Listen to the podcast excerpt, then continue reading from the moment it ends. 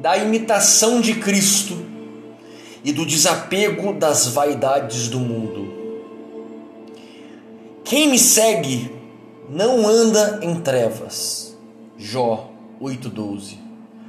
São palavras de Cristo com as quais nos adverte que imitemos sua vida e costumes, se quisermos verdadeiramente ser esclarecidos e livres de toda a cegueira de coração. Seja, pois, nosso principal desempenho meditar a vida de Jesus Cristo. A sua doutrina excede a de todos os santos, e quem possuir o seu espírito, nela achará o maná escondido. Acontece, porém, que muitos, ainda aqueles que frequentemente ouvem o Evangelho, sentem nele pouco gosto e tiram pouco proveito, porque não têm o Espírito de Cristo.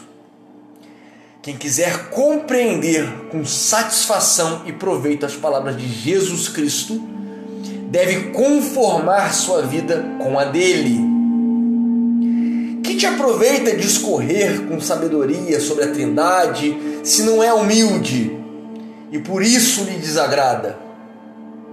A verdade é que não são palavras sábias que fazem o homem santo ou justo, mas sim é a vida virtuosa que o faz agradável a Deus.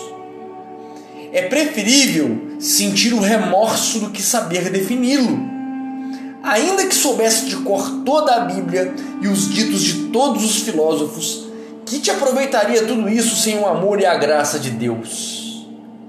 Vaidade das vaidades, tudo vaidade, exceto amar a Deus e só a Ele servir.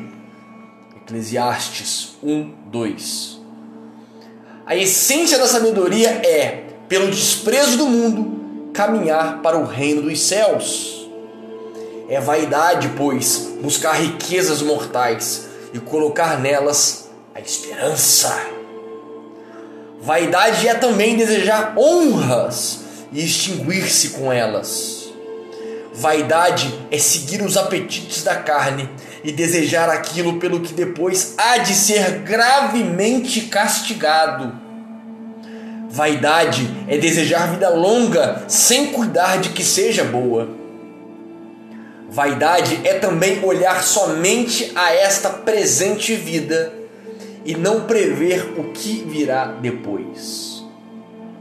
Vaidade é amar o que tão depressa passa e não buscar com fervor a felicidade que sempre dura.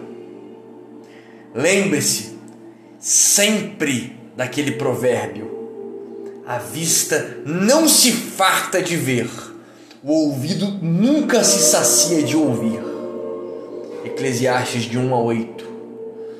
Procura, pois, desapegar seu coração das coisas visíveis e afeiçoá-la aos invisíveis, às invisíveis.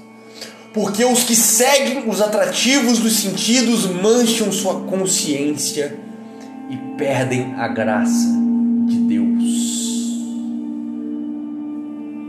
Imitação de Cristo por Tomás de Kempis. Aqui no comentário fixado deixo minha obra Mortificar a ti, mortificar a si e vencer o mundo. Uma obra tremenda, um grande resumo do Evangelho de Cristo, de toda a Bíblia como um todo, que irá edificar a tua vida profundamente e ajudará no crescimento deste canal. Em suma, não temos nesse mundo senão um só interesse, o da nossa salvação. E ninguém pode salvar-se senão em Jesus Cristo e por Jesus Cristo. A fé em Sua palavra, a obediência a seus mandamentos, a imitação de Suas virtudes, eis a vida do verdadeiro cristão. Não há outra vida. O mais é vaidade, que proveito tira o homem de todo o trabalho com que se afadiga debaixo do sol? Eclesiastes 1:3. Riquezas, prazeres, honras, que é tudo isso, gente? Quando se lança o corpo na sepultura e a alma vai para a sua eternidade. Que valor tem tudo isso, não é mesmo? Pense nisso seriamente desde hoje, porque amanhã talvez seja tarde. Trabalhe enquanto é dia, antes que chegue a noite eterna. Acumule riquezas que não perecem, nem os ladrões roubam. Estéreis desejos não o salvarão. Deus só quer obras. Imite, pois, a Jesus, se quer fazer obras que agradam a Deus e te mereçam viver eternamente com Jesus.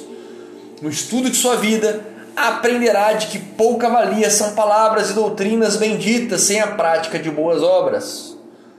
Dai-me, Deus meu, o santo propósito de imitar vosso divino Filho e meu Senhor Jesus Cristo. Purificai minha intenção conforme o desejo que me dais, de maneira que todo eu, de dentro e de fora, só a vós olhe, a vós contemple, a vós ame, por vós suspire e em vós descanse. Amém. Todos os links de suma importância desse canal estará no comentário fixado. E que a paz que excede todo o entendimento esteja convosco. Amém.